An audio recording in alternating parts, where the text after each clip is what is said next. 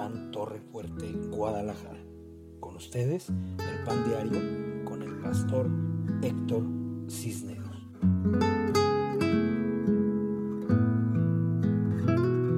Hola, buenas noches, chicos y chicas. ¿Qué creen? Está conmigo Yehuda Emanuel. Diles hola. Hola, No, pues vamos a estar serios porque vamos a empezar. Diles buenas tardes a todos. Diles qué bueno que están con nosotros. Diles los amo. Amo. Diles descansen, por favor. Tachen. Dile abuelitas, Abuelita, cuando me vean, pero me vean. que sepan que las amo. Te sepa, te la amo. Dale un beso a tu viejo padre. Deja darte un beso yo. Mándales un beso a ellos. Diles, ahí se lo reparten. Pero reparte. Ándale pues. Ay, ñe, ñe, ñe, ñe, ñe, qué bonitos besos das. Que Dios te bendiga. Que Dios te bendiga. Descansa. Muchas gracias por estar conectados una vez más. Es un privilegio compartir la palabra de Dios. Yo espero este tiempo con mucho amor eh, para poder llegar hasta sus hogares y poder llegar hasta sus corazones, básicamente a través del mensaje que Dios me da en su palabra. Me siento muy honrado de ser un siervo de Jesucristo. Por favor, voy a pedirles que estén conectados conmigo y que vayan a la Biblia en el libro de los números, capítulo 13. Números, capítulos 13, mientras empiezan a conectarse los que van a estar con nosotros esta noche, me voy a permitir saludarlos muy rápidamente y bendecirlos. Eh, saludo con mucho agrado a Pati Castro, a Cristal Vidal, a Ivette Ramírez. Les bendigo en el nombre de Cristo Jesús. Saludo y bendigo a Dana Navarro. Buenas noches. A Miquelito López Galicia. Te bendigo, mi querido Miquelito. A Liliana Flores. A María Medina. Saben que les amo, que les bendigo. Saludo a Celia Chávez Valencia. Te vi en la mañana en el discipulado. Anita Escoto. A Katia Gutiérrez. Qué bueno que están conectadas. Les saludo con mucho agrado esta noche. Un saludo también para Valle Miranda y a Cristian de Valle. Los amo, los bendigo. Están en mis oraciones como familia y les mando un fuerte abrazo. Eh, Julián Vidal, qué bueno que estás conectado. Te saludo y te bendigo. Klaus Maldonado, es un gusto poderte ver conectada. Joab Arambul, qué bueno que estás conectado, hijo. Este es un día muy, muy, muy especial vamos a tener una palabra que espero que toque sus corazones y que bendiga sus vidas. Eh, saludos también para Malu G. Te saludo, Malu. Qué bueno que estás conectada. Un saludo a mi mamá, Berta Mendoza eh, Cárdenas. Madre, le amo y le bendigo. Me da mucho gusto que esté con nosotros esta noche. Sé que siempre está, pero también sé que cada día que la veo conectada, la amo más. La amo más todos los días. Saludos pues, Pablo Alfonso Guerrero, los bendigo. Eh, estamos uh, tratando de ser un poquito más ágiles para poder avanzar un poquito más. Si alguien tiene una necesidad de oración, eh, por favor, contácteme en mi teléfono de WhatsApp y voy a estar eh, bendiciéndolos constantemente. yo quiero ser un fiel servidor de ustedes. Quiero, quiero decirles que mi trabajo pastoral eh, eh, consiste básicamente en prepararles el alimento y darles a cada uno de ustedes el alimento espiritual que Dios me regala, lo que, lo que yo estudio, lo que yo leo y eh, quiero ser muy fiel a Dios en el sentido de dar lo mejor de mí mismo, entregarles con todo mi corazón y entusiasmo el mensaje del Evangelio. Cualquier situación, cualquier cosa, por favor, en la que pueda mejorar tanto la transmisión como pueda mejorar mi trabajo ministerial, el formato y, y, si yo no estoy en algún momento dándome a entender muy bien, que ustedes me lo hagan saber y me permitan ser más eficaz, por favor, porque creo con todo mi corazón que mi trabajo es servirles, que mi trabajo es darles el alimento de la mejor manera y que ustedes puedan estar contentos. Los amo, los bendigo. Voy a entregar mi corazón en este mensaje y pues como dicen en mi rancho, vamos a darle con todo entusiasmo. Números capítulo 13, versículo 1 dice, envía tú hombres que reconozcan la tierra de Canaán, la cual yo le doy a los hijos de Israel. De cada tribu de sus padres enviaréis un varón, cada uno príncipe entre ellos. Y Moisés los envió desde el desierto de Parán, conforme a la palabra que Jehová había dado, y todos aquellos varones eran príncipes de la casa de Israel. Eh, van doce. le recuerdo que las tribus de Israel eran doce. El doce es número de gobierno, es el número que Dios da para entender el gobierno. Eh, cada vez que tú encuentras un doce, Dios está manifestando su gobierno, Dios está manifestando la forma en que Él va a gobernar sobre la tierra. Entonces, en este tiempo, Dios estaba a punto de entregarles la tierra prometida. Los va, los ha sacado de Egipto, los llevó por el camino donde estuvieron más protegidos, donde fueron como eh, los llevaba como en una cápsula. Él no quiso que pasaran por la guerra, que no pasaran por el lugar donde los filisteos estaban en guerra, porque Dios quería cuidar al pueblo de Israel. Entonces los conduce de una manera muy directa llegan a, un lugar en este momento, eh, eh, recién salieron de, de Egipto, no ha pasado mucho tiempo. Si estos espías, que eran 12 en total, hubieran pasado la prueba y hubieran metido la visión de entrar a la tierra prometida y se hubieran enamorado de las promesas de Dios y hubiesen tenido la actitud correcta delante de Dios, Dios les hubiera entregado la tierra, Dios les hubiera dado la entrada de una manera muy directa, pero esta generación se rebeló contra Dios, hizo lo malo delante de sus ojos. ¿Qué fue lo que hicieron mal? Es mi primer pregunta, porque estoy tratando de encontrar claves y llaves que nos permitan ver que no nos deja avanzar, cuáles son los obstáculos que no nos permiten llegar a las promesas que Dios tiene para nosotros y cuáles son las herramientas y las cosas que nos permiten ir en pos de aquello que Dios nos ha regalado y ser poseedores de la tierra prometida arrancar las promesas, lograr vivir en victoria y ser hombres y mujeres de éxito. Yo quiero que mi casa, yo quiero que mis hijos, yo quiero que todos ustedes sean personas bendecidas por Dios, que logren los objetivos y las metas, que alcancen la grandeza. Quiero ver gente grande, quiero ver gente productiva, quiero ver personas que que logran metas, que alcanzan lo, establecer el reino donde quiera que están y personas exitosas en todo lo que emprendan. Quiero ver personas que se entregan apasionadamente a los proyectos que Dios le da. Y entonces, en esa eh, necesidad, quiero ser un pastor que entregue todo, quiero darles las llaves, quiero entregarles lo que Dios me da a mí con toda la fuerza y el entusiasmo para que puedan tener las herramientas de logro, las herramientas de éxito, las herramientas con las herramientas en las áreas de la personalidad. Le he compartido, hay cuatro áreas que yo tomo todo el tiempo, estoy tomando eh, lo que yo llamo la matriz del ser, a ver si se alcanza a ver en mi, en mi pizarrón. Tengo este pizarrón genial que, eh, que me compré o me regaló mi esposa, quién sabe dónde salió.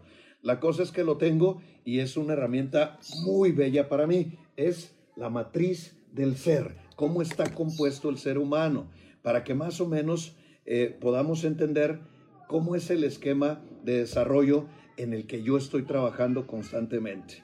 En el cuadrante 1, a ver si estamos ahí, en el cuadrante 1 vamos a tener temas que van directamente a la identidad del ser. Usted tiene una identidad, un propósito, tiene un destino. Entonces, hay muchos temas que van hacia la identidad. ¿Qué hizo Dios de ti? ¿Por qué? Porque una de las eh, estrategias más hermosas del éxito es saber qué soy y qué no soy.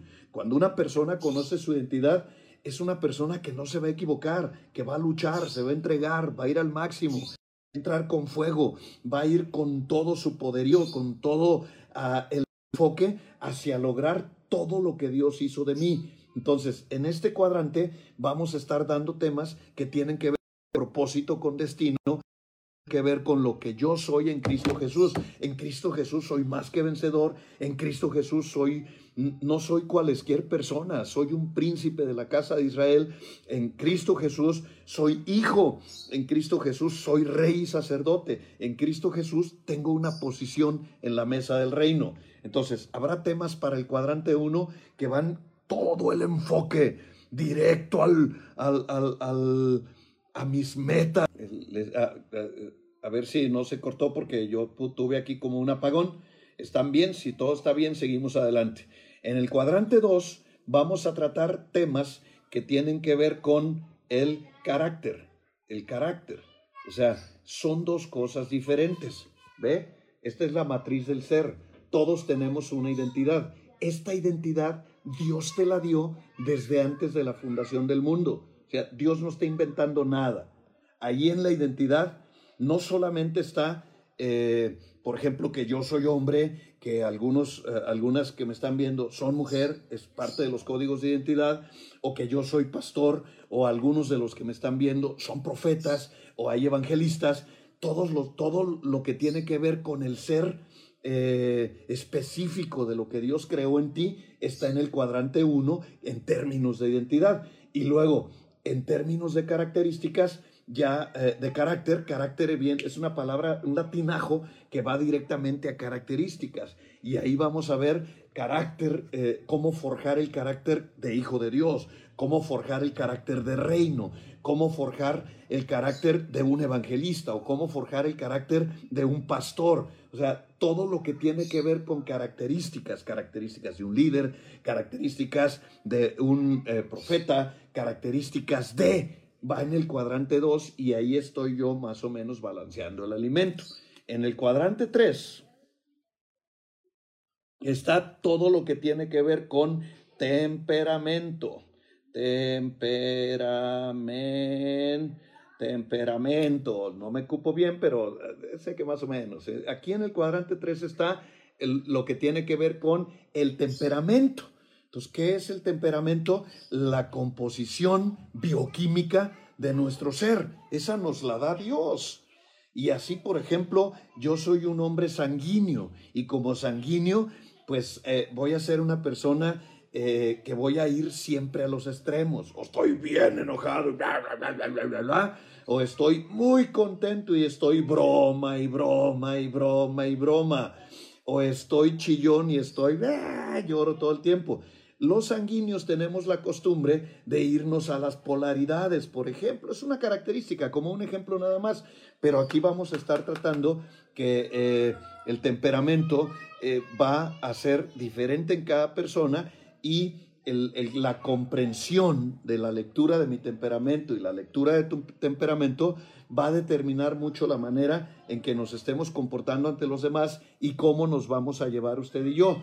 Eh, eh, eh, por ejemplo, un temperamento como el mío, que es sanguíneo, va a chocar casi siempre con el temperamento flemático. El temperamento flemático va a la razón, va a la objetividad, va hacia el análisis y ese tipo de cosas. Y hay veces yo me pongo flemático y me pongo a dar clases como estoy dando el tema de Apocalipsis. No puedo dar Apocalipsis sanguíneo, lo estoy dando flemático. Entonces, en el cuadrante 3 está todo lo que corresponde a nuestro temperamento.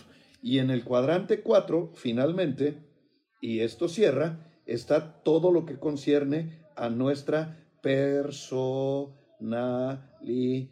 Como ya es el mismo, no importa que me salga del cuadrito, está todo lo que corresponde a la personalidad. Y también tocamos temas de personalidad, temas de imagen, temas de autoestima, temas que van mucho hacia la personalidad, cómo tú te manifiestas entre las demás personas.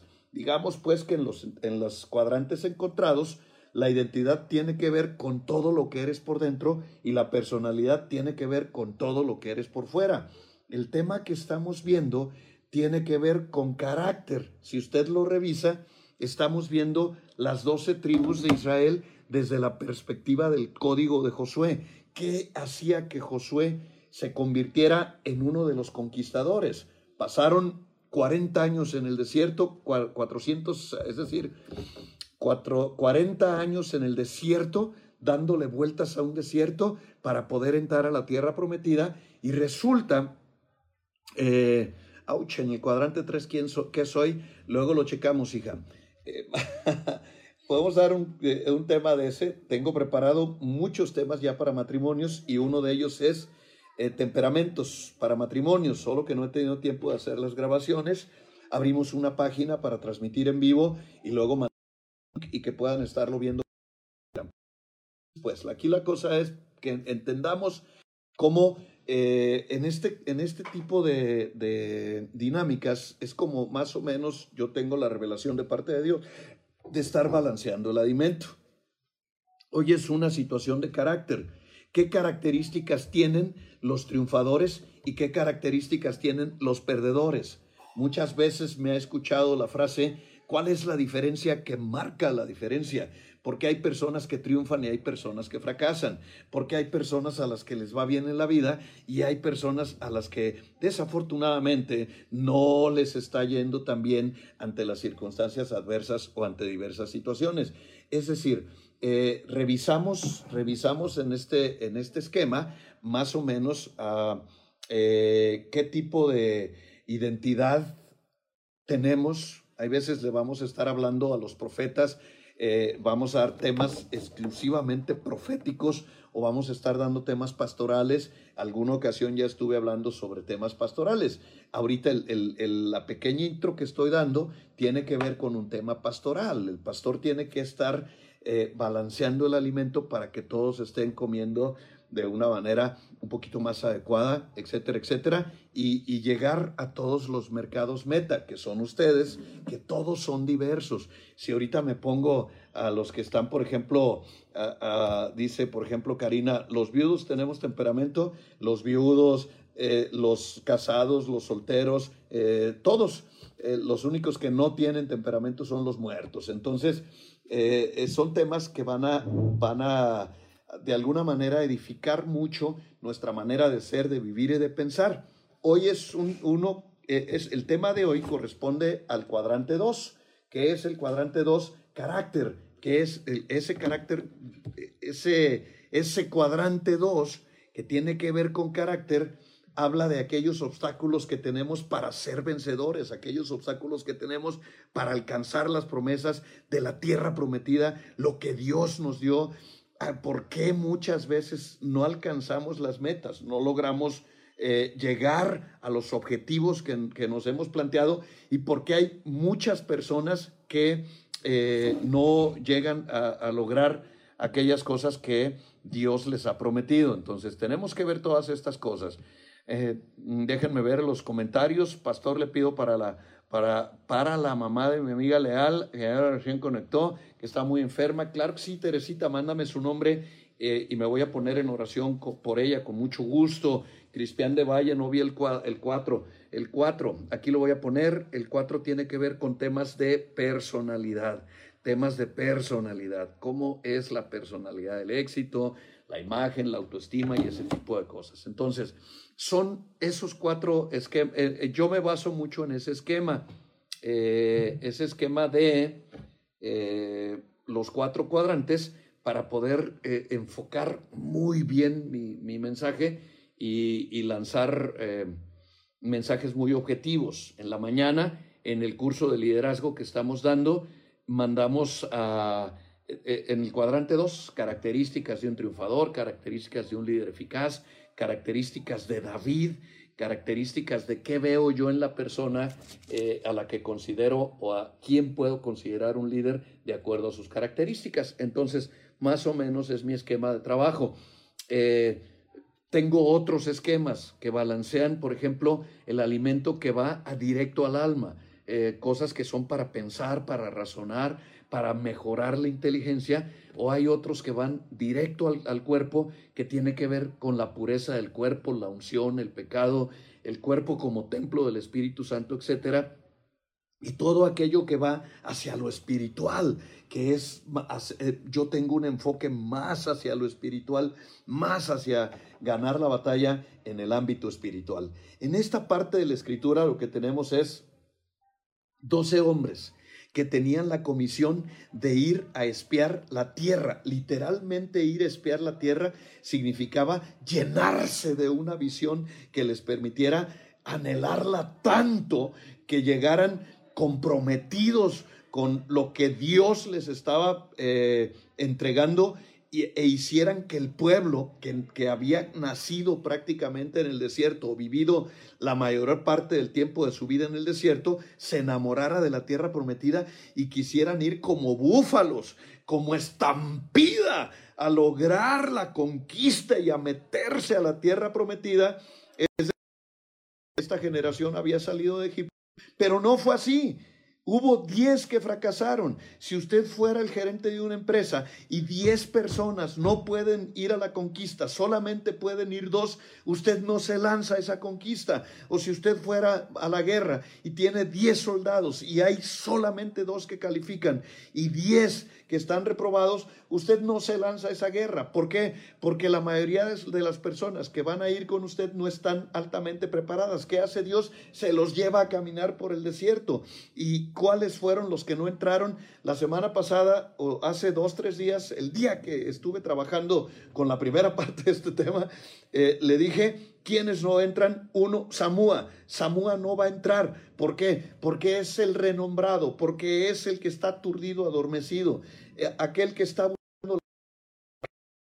renombre, que está buscando ser la persona que la gente admire, el que está buscando que le eh, rindan o que le lleven a, que le busquen los atributos y ser el chicho. Esos no entran. Dios no quiere hombres que se lleven la gloria, Dios quiere hombres que le den a Él la gloria, Dios no quiere hombres que se lleven la honra, quiere hombres y mujeres que lo honren a Él. Samúa no entra. Zafat, hijo de, eh, de la pasa con los jueces, que los jueces están constantemente en crítica, los están constantemente en juicio, pronunciando sentencias. Entonces, que eh, si hay cosas que te estorban para ser un triunfador, para triunfar en el hogar, para triunfar en una relación o para triunfar en cuanto al logro de metas y objetivos, a lograr lo que Dios quiere que logras y ser un campeón, una campeona, es tratar de ser una renombre o ser un juez que nomás está calificando y que nomás está eh, eh, enjuiciando a las demás personas. Número tres, características de los que no entran. Igal, hijo de Isaacar, el vengador. Habíamos enseñado que la venganza es exclusiva de Dios y que ninguno que quiera tomar la justicia por su propia mano entrará a poseer las promesas de Dios a la tierra prometida. Pues Dios no quiere personas que, que se venguen y que estén imaginando de esos que dicen el que me la hace, me la paga. O un día escuché a una persona que decía, yo por la buena soy muy bueno, pero por la mala soy muy malo. Entonces digo, no puede haber personas entre el cielo y el infierno a, las que Dios lleve al lugar de la promesa, donde se va a establecer el pacto y donde Dios va a proyectar la iglesia de Jesucristo. Eh, eh, ten en cuenta la mentalidad de Dios. Entonces, Igal no entra, salud y Palti, que es el número 6, no estoy revisando dos que sí entraron, el hijo de Benjamín, que es un cobarde escurridizo. Palti no entra. porque A Dios no le gusta la gente coyona, a Dios no le gustan los cobardes, Dios está buscando gente valiente, Dios está buscando gente que le entre, que le atore a las situaciones, que vaya donde está el problema, donde está el matrimonio deshaciéndose, donde está la persona que necesita una palabra, donde están los hombres y las mujeres que tienen realmente una necesidad, los casos más complejos, las personas más complejas, el territorio más complicado de explorar. Ahí es a donde Dios quiere llevar a, sus guerreros por lo tanto, un cobarde que huya en las primeras de cambio o que empiece a ver situaciones o problemas o situaciones complejas y se largue, no le va a convenir a Dios. A Dios le gusta la gente estable, a Dios le gusta la gente que esté mm, sólida eh, en cuanto a lo que quiere y requiere para a esos aventarlos a la guerra. Son gente que no le va a fallar, que no le vamos a fallar. Yo le he dicho a Dios, todos los temas más complicados que tú no tengas quien los dé, aquí estoy, heme aquí, envíame a mí, yo quiero darlos. Yo, yo, yo le he pedido a Dios lo más complejo, lo más difícil, aunque no me niego a todo lo demás. Bienvenida a la iglesia, bienvenido todo lo que se tenga que hacer en esta generación, porque yo sirvo a Jesucristo. Eh, mi vida está escondida en Él y todo lo que yo soy, toda mi vida está en Él, por Él y para Él. Número siguiente, dice en el, en el 13.10, si usted me está siguiendo y me siguió desde la última vez que vimos este tema, en el 13.10 dice, de la tribu de Zabulón, Gadiel, hijo de Sodi. La palabra Gadiel es la palabra eh, 1427, que quiere decir suerte. Gadiel quiere decir fortuna, quiere decir suerte. Y él y Gadi, que es el que sigue, están muy interrelacionados. Pero una persona eh, que, que cree que las cosas llegan por suerte o que las cosas llegan porque es eh, eh, porque hay fortuna, no es una persona que va a honrar y a bendecir a Dios. No entra, no entra, porque además fortuna tiene varias connotaciones. Una tiene la connotación de suerte y dos tiene la connotación de riqueza. En el reino no es un lugar donde se compra la voluntad de nadie. Desgraciadamente, eh, hay personas que piensan que porque pagan, poseen, o porque dan, tienen derechos, o porque son los que mm, están financiando un proyecto, ellos pueden tomar decisiones que le corresponden al líder o que le corresponden a la autoridad. Gadiel no entra. No, los, los gadieles no conquistan el reino no entran a la tierra prometida, no cruzan el Jordán, se mueren en el desierto porque ponen su destino o ponen sus decisiones o colocan eh, mm, sus resultados en la fortuna, en la suerte, en el poder. Y, y, a Dios no le gustan los poderosos. El primer poderoso en la tierra es Nimrod. Y Nimrod tuvo la ocurrencia de hacer una torre tan alta, de poder llegar a Dios y hacerle golpe de estado a Dios y quitarlo de su trono para ponerse seguramente él a reinar en el lugar de Dios. Ese tipo de personas no le gustan a Dios. A Dios no le gustan los poderosos, a Dios le gustan los humildes, a Dios no le gustan aquellos que se sienten que las pueden y, y, es que yo voy a hacer y deshacer y donde pongo el ojo pongo la bala. Ese tipo de personas son abominables para Dios, son los gadieles y no los va a aceptar. Por más que tú digas, no, pues yo conozco un Gadiel que sí lo está haciendo. No nos estamos refiriendo a una persona, nos estamos refiriendo a un concepto. Recuerda que estoy enseñando en el cuadrante 2 características que tiene que ver con el carácter. O sea, son eh, tipos de personas o el carácter de una persona que sí posee y el carácter de una persona que no posee, no una persona en sí, porque entonces sería juicio y entraríamos en condenación. Y no es lo que nosotros estamos pretendiendo hacer, que es nunca te sientas poderoso. Nunca te sientas el importante, jamás te sientas, uy, soy muy afortunado.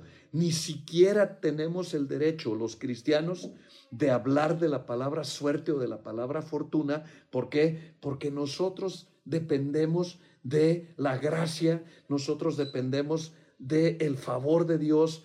Eh, eh, David decía en el Salmo 133, eh, eh Levantaré mis ojos a los montes, ¿de dónde viene mi socorro? Y él mismo se contesta, mi socorro viene de Jehová que hizo los cielos y la tierra. O sea, nuestra provisión viene de Dios, nuestro alimento viene de Dios, nuestra todo, toda buena dádiva viene de Dios. Nosotros pendemos de lo que Dios nos da y estamos siendo edificados en lo que Dios está haciendo en nosotros. Y cuando Dios nos usa, no somos más que el recipiente y siervos inútiles. No tenemos por qué tocar la gloria, ni tenemos por qué sentirnos importantes, ni mucho menos poderosos, cuando el poder y la gloria, el honor y la alabanza son exclusivamente para Dios. El, el, siguiente dice, de la tribu de José, de la tribu de Manasés, Gadi, hijo de, de Susi, Gadi es 40, es 1426. Si usted ve la palabra 1426 y la 1427, que es eh, Gadiel y Gadi, tienen que ver con fortuna, pero este ya es un afortunado, un suertudo, así se traduce. No es una, una, expresión coloquial. Este es alguien que dice, pues yo soy alguien que tiene mucha suerte, yo soy un afortunado. Yo, y, y la verdad es que nada ocurre por suerte. Las cosas buenas no son por suerte. Dios aprecia el trabajo de los hombres, Dios aprecia el trabajo de las mujeres que se esfuerzan, que salen a conquistar. Si no, les hubiera llamado a, la conquista, pues, eh, por afortunados, pues los lleva en una nube y los mete y ya ahí los tiene y vámonos, eh, este, no hay ningún problema. Pero, pero a Dios no le gusta la gente que, que le atribuye a la suerte o a la fortuna su éxito o cualquier cosa que pase en la vida. Aun cuando vas por la calle y te encuentras una moneda o te encuentras un billete, no es por suerte ni es porque eres afortunado, es porque eh, Dios te bendijo. Entonces, eh, hay personas todavía que tienen mucho tiempo en el Evangelio y de pronto ya te vas y te dicen suerte. Y lo que están diciendo es eh, Gadiel. y honestamente, no le gusta a Dios. Nosotros no tenemos que desearle suerte a nadie. Para que me entiendas es pecado. Nosotros tenemos que decirle a las personas que Dios te bendiga. No es mejor que Dios te bendiga, que Dios te cuide, que Dios te llene de su favor, que la gracia de Dios esté sobre ti. Mi esposa ora por mí y cuando ora por mí dice que Dios te dé gracia delante de los hombres. Entonces, mis amados, que Dios les dé gracia delante de los hombres, que Dios los cuide, que Dios los bendiga, que Dios los guarde, que el Señor provea, que el Señor les dé nada a la suerte. No eres un afortunado, eres un bendito. O sea, tienes que cambiar el lenguaje del diablo por el lenguaje de Dios. Los Gadi no entran. Son el, el, el creer que soy una persona suertuda o afortunada solamente va a estorbar tus promesas va a ser un obstáculo para que tú puedas cruzar el Jordán y llegar a la tierra de la promesa. Y la verdad es que Dios quiere que seamos conquistadores. Dios quiere que desarrollemos el, talante y la fuerza, el carácter de alguien valeroso, de alguien que va a la conquista, que lucha, que pelea, que se entrega, que trabaja, que va con entusiasmo y hace todo lo que tiene que hacer por lograr sus metas y sus objetivos. A Dios le gusta la gente trabajadora, pero no le gusta la gente que crea que por suerte. La verdad es que si alguien me pregunta o, o me dice, qué suerte que tú estás en esta posición, o qué suerte que tú tengas esto, que tú tengas aquello, pues me va a molestar, porque no, no, yo no creo en la suerte. Simple y sencillamente no creo en la fortuna. Yo creo en un Dios proveedor. Yo creo en un Dios que está al cuidado de sus hijos. Yo creo en un Dios que en un Dios que nos está proveyendo y yo creo en el esfuerzo. Eh, yo creo en luchar, yo creo en el trabajo, yo creo en esas cosas. Recuerdo una ocasión que vi una entrevista, lo he platicado algunas veces, pero va al lugar. Vi que un, entre, un, un, comentarista deportivo entrevistaba a Ana Gabriela Guevara después de haber ganado la medalla de los 400 metros en velocidad. Entonces él llegó muy contento con su camarógrafo y su micrófono y le dijo, Anita Guevara, qué gusto que hayas ganado, qué suerte, ¿no? Y le puso el micrófono. Y esta chava es de un carácter así y un temperamento explosivo y volteó y lo agarró. Más suerte a estar metida a las 4 de la madrugada en el gimnasio, le llama suerte a pasar 8 o 10 o 12 o las horas que sean necesarias entrenando en, la unidad deportiva, eh, fortaleciendo mis músculos. Le llama suerte mientras mis amigas están en un parque tomaditas de manita sudada. Yo estoy trabajando y yo estoy haciendo abdomen y yo estoy entrenando y todos los días con el marcaje y con el entrenador y con el coach. A eso le llama suerte. Y le dijo una serie de groserías, improperios que yo permito o me permito reservarme en esta noche, pero ella le dijo, le aventó el micrófono y le dijo, suerte tu abuela. Y se fue, porque la suerte, hermanos, no existe. No existe, no hay suerte. Hay resultados positivos y hay resultados negativos. Usted es alguien que se esfuerza, usted es alguien que trabaja, usted es alguien que lucha por sus objetivos, usted es alguien que en el cuadrante uno sabe lo que Dios quiere de usted y para usted.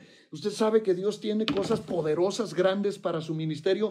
Luche por ellas, apasionese, eche toda la carne al asador, trabaje con entusiasmo, levántese temprano, esfuércese por estudiar, devórese la Biblia, coma todos los días, busque significados, no se quede con eh, las revelaciones del pasado. Dios quiere que todos los días recojamos el maná, esfuércese con todo entusiasmo, trabaje con inteligencia, haga las cosas con esfuerzo, con pasión, con alegría, con entusiasmo. Eso no puede ser llamado ni, ni fortuna, ni afortunado. Eso se llama ser una persona de honra, un siervo, un trabajador que lucha con entusiasmo, que sabe que Dios no está esperando, eh, Dios no hace peleles.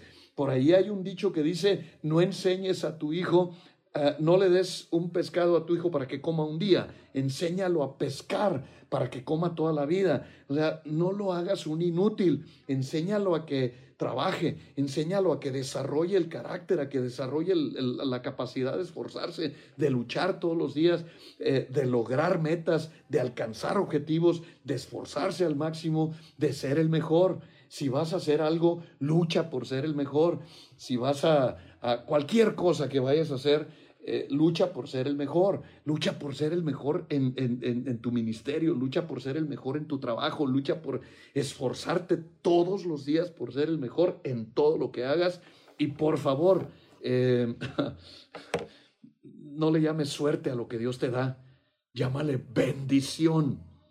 Y no le desees suerte a nadie, eh, cuando va a emprender algo o cuando va a empezar a realizar alguna meta o a cruzar el Jordán o cualquier cosa que vaya a hacer, si va a predicar o cualquier cosa que vaya a hacer, que Dios te bendiga. Hagamos las cosas de manera correcta, que sea Dios el que te acompañe, que Dios te empodere. Eh, eh, jamás se te ocurra cometer el error de estos que no conquistaron que quedaron postrados en el desierto a causa de que, le llama, eh, de que se sentían suertudos o afortunados. Número nueve, en el siguiente versículo dice, de la tribu de Dan, Amiel, hijo de Gemalí. Eh, eh, fíjese que este me costó un poquito de trabajo. Amiel es hijo de Dan. Aquí pusieron Gemalí, es una versión que yo tengo hebraica, pero este es hijo de Dan. Amiel significa pueblo de Dios. Y entonces fue, Señor, Ami es, eh, eh, eh, Am, Am es pueblo. Y luego está el, el sufijo, la parte final, él. Todas las palabras que tienen el sufijo él tienen que ver, él es el nombre de Dios, o es como en hebreo se dice Dios. Por eso Betel lleva al final Dios, Bethelem, Dios, Betel, casa de Dios, casa, eh, eh, todo esto tiene que ver con, al fin, cuando al final una palabra dice Él, tiene el nombre de Dios. Por ejemplo, el nombre de mi hijo, Emanuel, al final lleva el nombre de Dios. O sea, Él es Dios.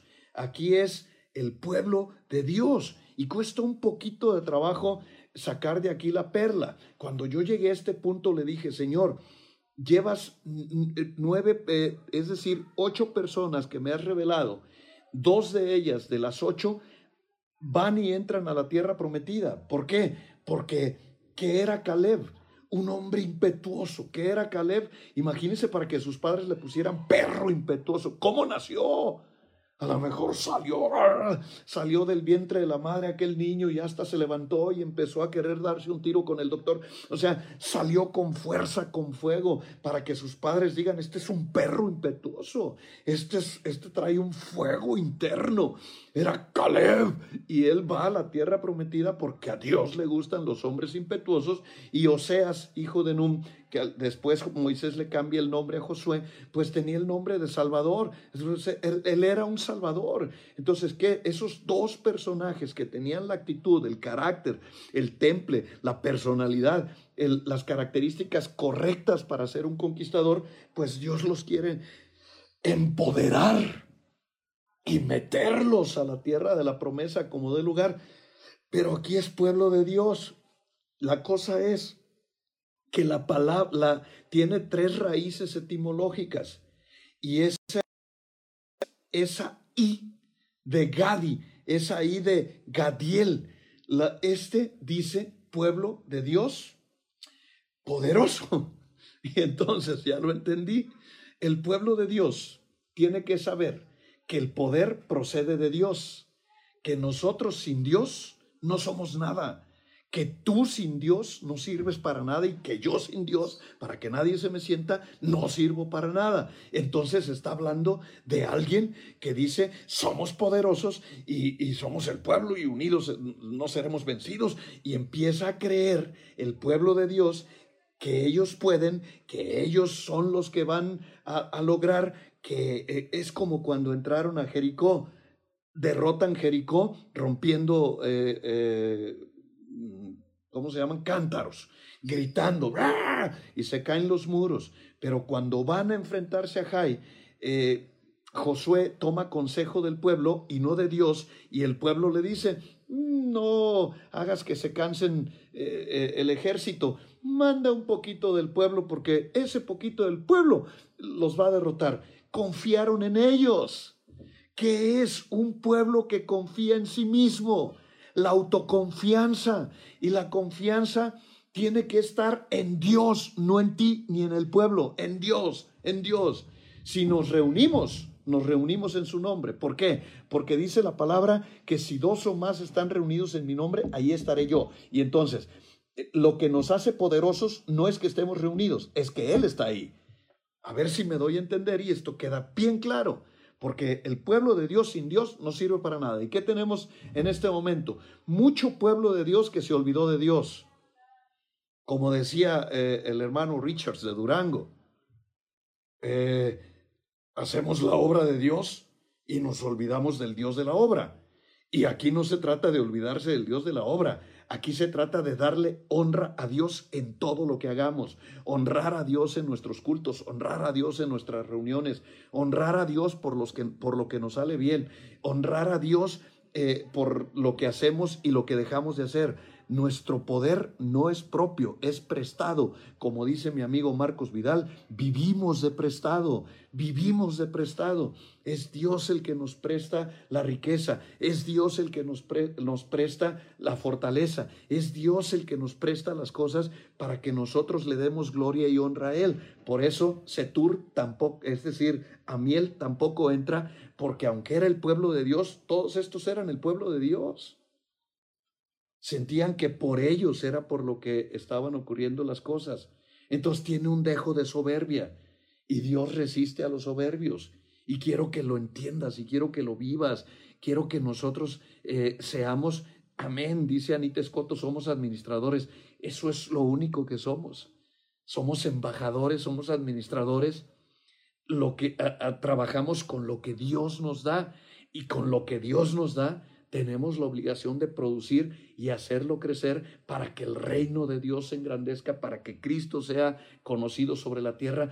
Todo lo que hacemos lo hacemos en Dios, por, por Dios y para Dios, solos somos como el pueblo judío. El pueblo judío es el pueblo escogido de Dios, pero no conquistaron la promesa, pero ahora mismo no han recibido su salvación eterna. Ahora mismo eh, eh, ellos no reconocen al Mesías, por lo tanto no van a reconocer nunca al Espíritu Santo y van a vivir una vida sin Dios. ¿Y de qué sirve la riqueza? ¿Y de qué sirve la prosperidad? ¿Y de qué sirve todo lo que pueda tener si no tiene a Dios? Que es nuestra oración. Señor, bendice Israel, bendice Jerusalén, haz que reconozcan a Cristo como Señor y Salvador para que venga el Espíritu Santo y entonces el poder de Dios es expansivo sobre la tierra.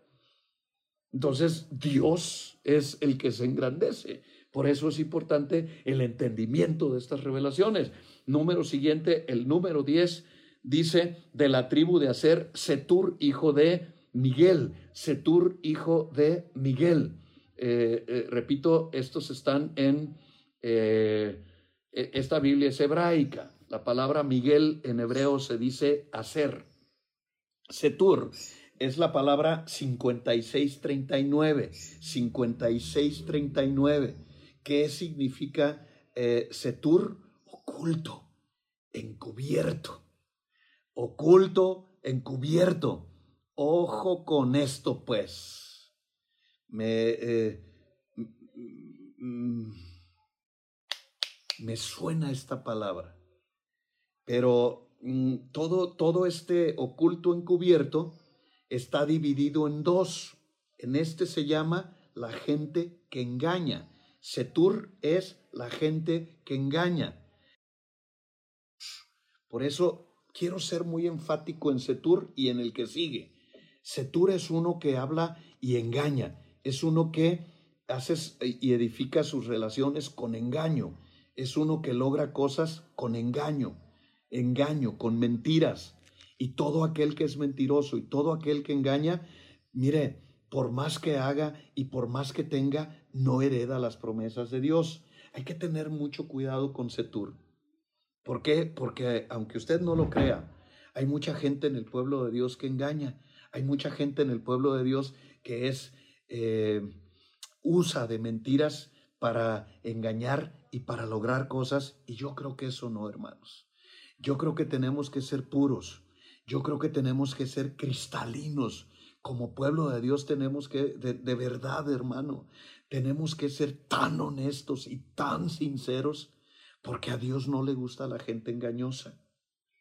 Ah, quiero decirle que eh, muchos llegan a casa de pan conmigo, eh, personas que vienen y le voy a contar, por ejemplo, una historia. Llega una persona y dice, hermano, fíjese que yo eh, me vine de mi tierra y me asaltaron, soy cristiano y me asaltaron y necesito irme, irme porque tengo una hija enferma y necesito 800 pesos para irme. Esta es una historia que como que la ensayan y como que los entrenan para eso y la andan diciendo y esos me empezaron a llegar. Al principio de mi ministerio, yo eh, con la necesidad de sentirme pastor y de querer agradar a Dios, yo les daba el dinero, pero un día volvió eh, uno y con la misma historia y le dije, oye, pero tú veniste hace como tres meses ¿Qué pasó? Te di el dinero, no te fuiste. Uh, hermano, este, ¿qué cree que no me ajustó? Y sacó una historia toda torcida y entonces ya no le di el dinero. Se enojó y me dijo de cosas y me condenó. Y no, no, no, no, no. En lugar de ser pastor ya era yo casi el, el primo hermano del diablo. Y entonces empecé a orar y Dios me dio una estrategia. La siguiente vez que llegó una persona con el mismo cuento, eh, le dije, yo te llevo a la central, vámonos. Y entonces dijo, no, no, pero es que, eh, pues deme el dinero, yo me voy, ¿para qué usted pierde su tiempo? No, yo te llevo. Y empecé a decirles, yo te llevo. Y cuando eh, de ahí Dios me mostró cuando venían los setures a engañarme. es un ejemplo nada más, hay muchos ejemplos. Es un ejemplo nada más. Pero estos setures llegaban a la iglesia y querían el dinero y era una forma de engañar y robar al pastor. ¿Por qué? Porque hay veces piensan que los pastores eh, somos o estamos para dar y para... Eh, pero en la Biblia es al revés. Debo decirle que en la Biblia es al revés, no porque yo sea el pastor, pero en la Biblia es al revés. En la Biblia las ovejas le dan al pastor. Entonces yo llevaba a los etures a la central y llegué a dejar personajes ya en el camión, se bajaban y vendían el boleto. Y entonces me di cuenta que eran engañadores, eran setures. Entonces, cuidado con ser una persona que engaña. Cuidado que con ese tipo de cosas, con usar eh, como dar lástima para lograr cosas de la gente, eso no lo podemos permitir. Nosotros tenemos que ser auténticos, tenemos que ser genuinos, tenemos que ser transparentes. La Biblia dice que tú sí sea sí y que tú no sea no. Entonces, eh, aun cuando la necesidad sea mucha, es mejor decir tengo esta necesidad. Es mejor hablar con la verdad a tener que usar de engaños para lograr cosas. Por favor, no lo hagas. Ahora hay personas eh, en las congregaciones de Checoslovaquia, para que nadie se sienta mal, que le piden préstamo a un hermano y no le pagan. Y entonces lo defraudan y el problema va y rebota con el pastor, el pastor checoslovaco. Y entonces tenemos un problema porque es que yo le presté como dijo que era hermano y pues le presté y ya no quiere pagar y, y ahora yo traigo el problema. hemos tenido problemas así, aunque usted no lo crea. Tenemos un pastor que llegaba y le aventó el guamazo a uno y le aventó el guamazo a otro y a otro y a otro. A, otro le pidió la tarjeta y lo defraudó y defraudó a este y defraudó a aquel. Y cuando yo un día le reuní a la gente y les dije, mira, a todos estos les debes, pastor, por favor, págales. Uy, se enojó se enojó y, y, no, yo lo humillé y lo ofendí delante de todos. ¿Y cómo era posible que un pastor hiciera eso? Y se fue y todavía cuando se encuentra alguien habla mal de mi, de mi persona. Pero no podemos seguir eh, tolerando o soportando a los engañadores. Eso no es la forma correcta. ¿Por qué? Porque a cualquier persona de ustedes y a mí y a todos nos cuesta trabajo el alimento y el sustento de nuestro hogar. O sea, todo cuesta. No es justo. No usemos de astucia, no usemos de engaño, no, hablemos sinceros, hablemos honestos, seamos muy honestos entre nosotros. ¿Por qué? Porque imagínense, tenemos la obligación de perdonar y tenemos la obligación de, de cuidar a, a los demás. Y de pronto hay unos que van defraudando a uno y defraudando a otro y defraudando a otro. Y luego uno se da cuenta, ching, ya andan haciendo negocio con otro y, pues uno tiene la tentación de avisarle a aquel, ten cuidado. Sin embargo, Dios es, Dios de oportunidades. Arrepiéntete, arrepiéntete, arrepiéntete y haz las cosas bien. Otra forma de engañar y de ser así como eh, oculto, como raro, este, en la iglesia se da mucho. De pronto hay hermanas que trabajan en, en una empresa y otros trabajan en otra y pues andan vendiendo sus cositas y luego le hacen un pedido y no le pagan y luego el, hermano o la hermana van y conmigo me dicen, pastor, pues fíjese que me pidió este, unos zapatos y ahora no me los ha pagado y no me los quiere pagar y se anda haciendo de la vista gorda y ya le cobré y se enojó. Hermanos, eso no se hace. ¿En qué posición me dejan al pastor? Tenemos que ah, ser honestos entre nosotros. Somos hijos de Dios. Entre nosotros no debe caber el engaño. Entre nosotros no tiene por qué haber eh, eh, la tranza, hermanos. No, no, no, sé cómo decirlo de otra manera, pero es eso. No, no se vaya a enojarse alguien. Ahora sí que como dicen en mi rancho, ¿verdad? Al que le quede el guante que se lo plante. Y luego por ahí puso Anita, le debo a mamá Eloína, hija, págale pronto para que no caigas en un pecado eh, de Setur. Setur, hijo de Acer, hijo de Miguel. Entonces, ¿qué es?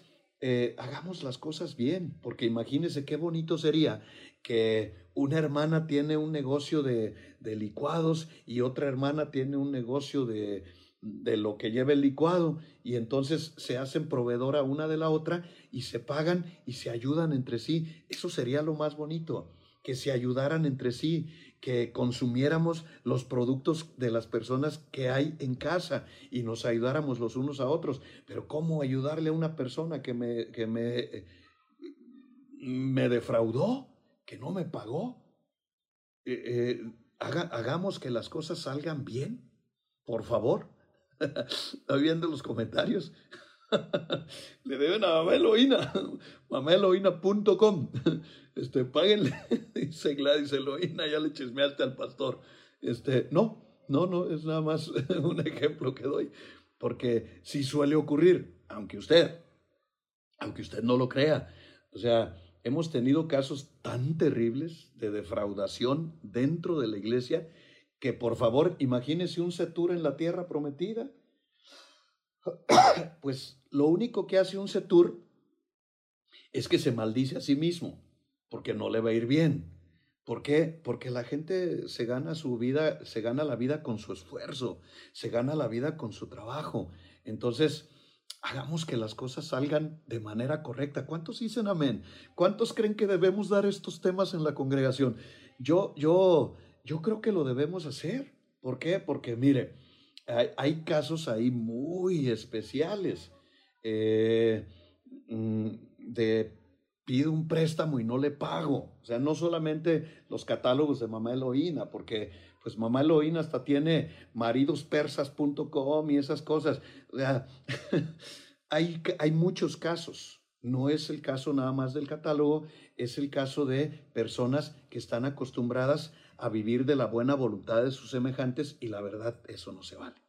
No le hagamos a los demás lo que no queremos que nos hagan a nosotros. ¿Verdad? Aquí ya si pegué a algún, si descabeché a alguien, pues, pues fue Dios el que se lo descabechó, porque yo hice la predicación sin la intención alguna de nada. Yo le debo a mamá Eloína porque tengo una esposa que lo que le gusta lo compra. ¿Y sabe quién paga? Pues yo. Pero ¿sabe qué hago?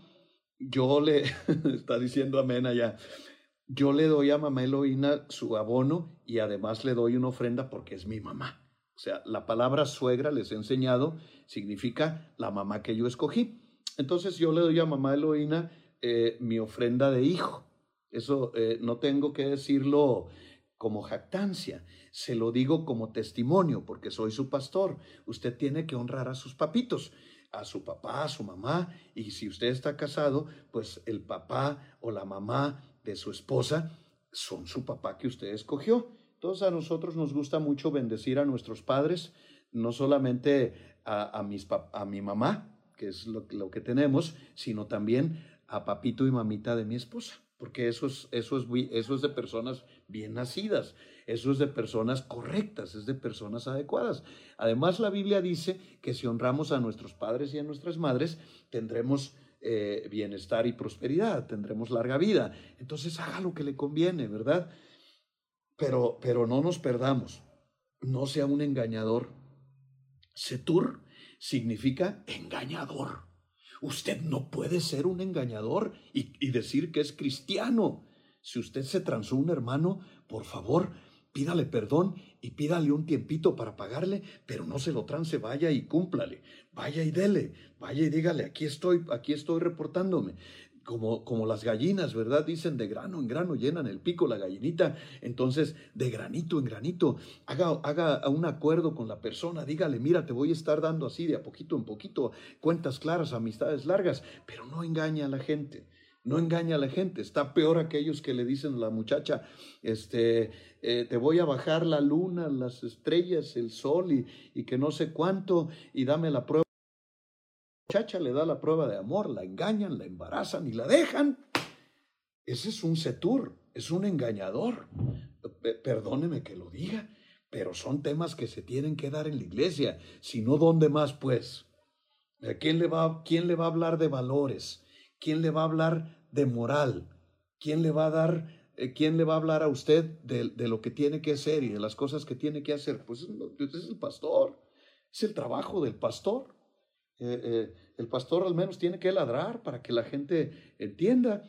No engaña a nadie, no engaña a nadie de ninguna forma. Todo tipo de engaño es ocultismo y procede de Satanás. No lo haga, no mienta. Si, si queda en una cosa, hágala, cumpla su palabra que cumple su palabra para que Dios también diga, mi hijo cumple su palabra, pues yo le voy a cumplir la mía hagamos las cosas bien, ¿verdad? Porque como vi que pisé algunos callos, digo, no se vayan a ofender, no es la intención, yo no quiero eso, yo no platiqué nada con ninguna mamá Eloína de ningún mundo, o sea, no ocurrió, yo estoy hablando lo que Dios me reveló. El otro tiene mucho, eh, el otro, aunque es parecido, no es igual. El, el número 11 dice de la tribu de, en el versículo 14, de la, no, no es Navi, tengo que ver a Navi, sí, de la tribu de Neftalí, Navi, Navi o Nabor, hijo de Babsi. ¿Qué es de Navi? Navi significa ocultismo. O sea, por eso le digo, la mentira y el engaño son una forma de ocultismo. Pero, pero acá ya habla de ocultismo, de brujería, de las cosas que se hacen en secreto. Usted no haga nada en secreto. Entre más pública sea su vida, es mejor. Usted va a ser un mejor cristiano. No haga cosas en secreto. No haga planes en secreto. No conspire contra nadie. No hable en oculto porque es ocultismo. No hable espaldas de nadie porque es ocultismo. A Dios, Dios aborrece el ocultismo. Eso es parte de lo negro, eso es parte de las tinieblas, eso corresponde a Satanás. Las personas abiertas son las personas correctas, eh, no nomás en una congregación, en una empresa, a donde quiera que usted esté, es, pues haga las cosas correctas. El ocultismo pues ya tiene que ver con el sortilegio, la brujería, el, hacer ese tipo de cosas que por supuesto a Dios no le agradan y que estoy seguro que, que no hay aquí nadie que practique ese tipo de cosas. Eh, estoy seguro, creo con todo mi corazón que no hay gente, que no hay brujitos ni brujitas en una congregación cristiana, pero, pero a Dios no le gusta el ocultismo, a Dios no le gustan eh, los rituales, que dale de comer esto para que te haga caso, que ponte un calzón colorado para que te vaya bien en Año Nuevo, o ese tipo de cosas. A Dios no le gustan. No hagan nada que viene del reino de las tinieblas. ¿Por qué? Porque forma parte de, la, de lo que lleva la paternidad de Satanás. Tenga mucho cuidado con el ocultismo. Estos, por eso no, imagínense que Dios le, meta a este tipo de personas que Dios meta a los nabores a la tierra prometida y que de pronto empiecen a levantar altares extraños, que de pronto empiecen a practicar la brujería o que de pronto empiecen a practicar el sortilegio y todo ese tipo de cosas. No, no las cuestiones de ocultismo y las cuestiones de brujería y todo lo que tiene que ver con el lado oscuro de la vida. Renuncia a esas cosas y si usted practicó el ocultismo, fue con una gitana, le leyeron las cartas, o, usted fue a que le hicieran una limpia o que le hicieran un amarre, un desamarre, una cosa de esas, arrepiéntase con todo su corazón. No hay una cosa más terrible que Dios aborrezca que ese tipo de cosas. Usted no puede ir a una bruja, usted no puede ir a una gitana, usted no puede, no debe. Todo lo que sea ocultismo, todo lo que está consagrado al diablo, no nos corresponde a nosotros si usted eh, empieza a, ir a, un concierto de rock pesado, a un lugar de demonios, a un antro donde hay figuras, todo ese tipo de cosas corresponden a los navis. Tenga mucho cuidado, no le gusta a Dios. Fíjese que, que son emisarios del infierno, que son emisarios de Satanás. Todo lo que está consagrado al demonio no lo puedes mezclar con las cosas sagradas de Dios.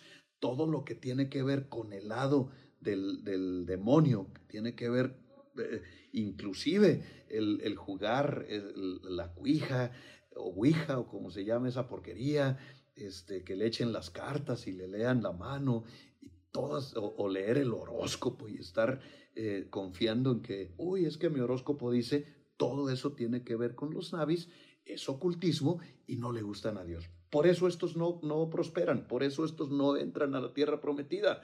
No van a ser de los conquistadores y van a estar llenos de obstáculos porque creyendo que están bien, están participando en el reino infructífero, de las tinieblas. Nada de ocultismo, nada de sortilegio, nada de ese tipo de cosas porque no agradan a Dios. Número que sigue, ya pasamos la tribu de, eh, es decir, a Navi, Navi es eh, el, ocultista.